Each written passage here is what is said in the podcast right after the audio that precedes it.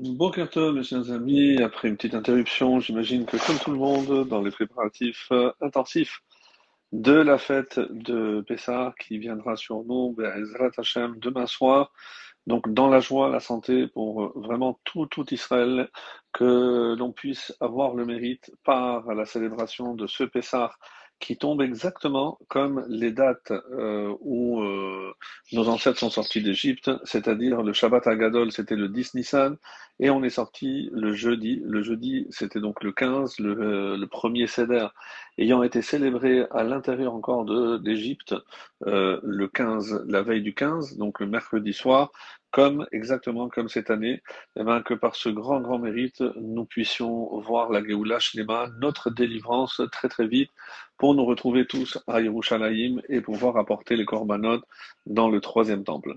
En attendant, et pour célébrer donc justement cette soirée du Seder dans la joie, comme euh, on avait vu précédemment, il est très important de respecter l'ordre euh, et surtout, même et malgré la fatigue, donc euh, rester jusqu'à la fin.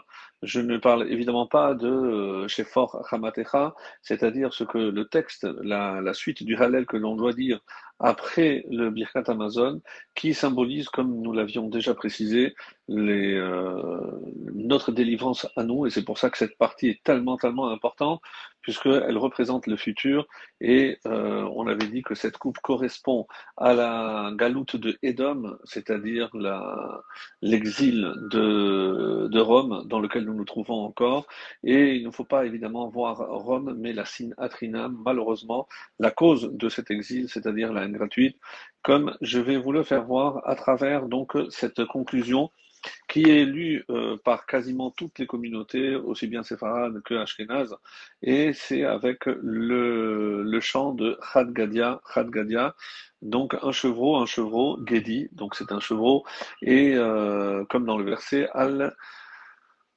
Tevachel, Gedi, Vachalev Immo, ne pas faire cuire le chevreau dans le lait de sa mère. Et euh, on va essayer de voir un petit peu de plus près la symbolique de cette conclusion. Pourquoi on termine avec ce chant, peu, importe l'air dans les différentes communautés, Farad ou Ashkenaz, comme je l'ai dit, mais quelle en est la signification? Alors, la plus connue, évidemment, c'est celle du Gaon de Vilna. Il faut savoir qu'il y a euh, des commentateurs qui ont donné plus de 10 perushim, 10 commentaires sur uniquement ce piyut, ce chant-là, et euh, de, selon le Remez, selon le Drash et selon le Sod. Donc nous allons euh, nous contenter aujourd'hui avec le Gaon de Vilna de nous concentrer sur le Drash, c'est-à-dire l'interprétation d'après la, la symbolique des noms. On commence donc par par rapport au euh, Khadgadia. Donc, il s'agit ici de deux chevreaux. Pourquoi il y a deux Khadgadia, Khadgadia deux fois? Et ce sont, c'est une allusion à ce que l'on appelle dans la Torah, chez Negediye Izim, lesquels donc Yaakov hein, euh, a apporté à son père et par lesquels, grâce auxquels, il a reçu les brachot de son père Yitzhak. Rappelons également que comme il s'agissait des deux, pourquoi deux? Parce qu'il y avait deux corbanotes, Korban Chagiga, un c'était pour Korban Pessar et l'autre Korban Chagiga, et c'est comme ça qu'on avait expliqué le fait que lorsque Esav est arrivé, il a dit quoi? Tu ne peux pas manger, et comme il avait déjà euh, consommé le Korban Pessar, et on sait qu'après le Korban Pessar, on ne peut plus rien consommer. Alors, euh, c'est la raison pour laquelle, donc, euh, d'après l'interprétation du Gaon de Vilna, donc à quoi ça correspond Khad Gadia, ce sont les deux chevreaux que Yaakov a apportés à son père et par l'intermédiaire desquels il a reçu les brachot pour les transmettre à son fils Yosef et les Toledot Yaakov Yosef. Après est venu Shunra. Qu'est-ce que c'est Shunra? C'est le chat. Le chat, on les, on connu, comme l'Agmara nous dit, euh, dans Brachot 6, euh, page A, alors que Hashunra, euh, c'est justement un euh, de côté de, de, de Yetzerara qui symbolise la kin'a, la jalousie. Et à quoi cela fait-il allusion? C'est la kin'at Hashevatim, c'est la jalousie des frères à l'égard de Yosef. Ve'ata kalba, après est venu le chien. Le chien, c'est un symbole, comme c'est rapporté dans le Midrash Rabbah, euh, sur euh, Shemot, et on nous dit que c'est Paro, comme c'est rapporté, donc comme j'ai dit dans le Midrash, Chalba, c'est Paro, Paro est arrivé, et euh, Moshe donc a dû frapper Paro comme un chien, avec quoi? Ve'ata chutra, chutra, donc c'est le bâton, zehamate shehika le pharaon, c'est le, le maté, le bâton qu'a utilisé Moshe Rabbeinu pour frapper évidemment le pharaon et l'Égypte. Ve'atanura, malheureusement donc est venu le feu. Et euh, que représente le feu? D'après le traité de Kiddushin en page 81 A, le feu est un symbole donc du Yetzer Hara. Et euh, quel Yetzer Hara en particulier? Celui de la Avodazara, qui malheureusement fera que donc on va brûler le Beth Amikdash. Vesaraf lechutra et tout le mérite qu'on a eu de la sortie d'Égypte à travers le Mishkan et tous les ustensiles, euh, les, ustensiles du Mishkan qu'avait construit Moshe, malheureusement, à cause de ces fautes-là, eh ben, euh, ont disparu. Ve'ata Maya. Alors, que faire avec ce Yetzer Hara? On sait très bien que les membres de la Grande Assemblée, ce qu'on appelle Knesset Agedola, eh ben, sont venus pour éteindre le, le feu. Quel feu? Le feu de la Avodazara. Et c'est comme ça qu'on comprend la la suite donc de, de ce chant. Comme c'est marqué, dans Shemon L2, le chapitre 14, le verset 14. Et si on continue, donc le l'homme disparaîtra.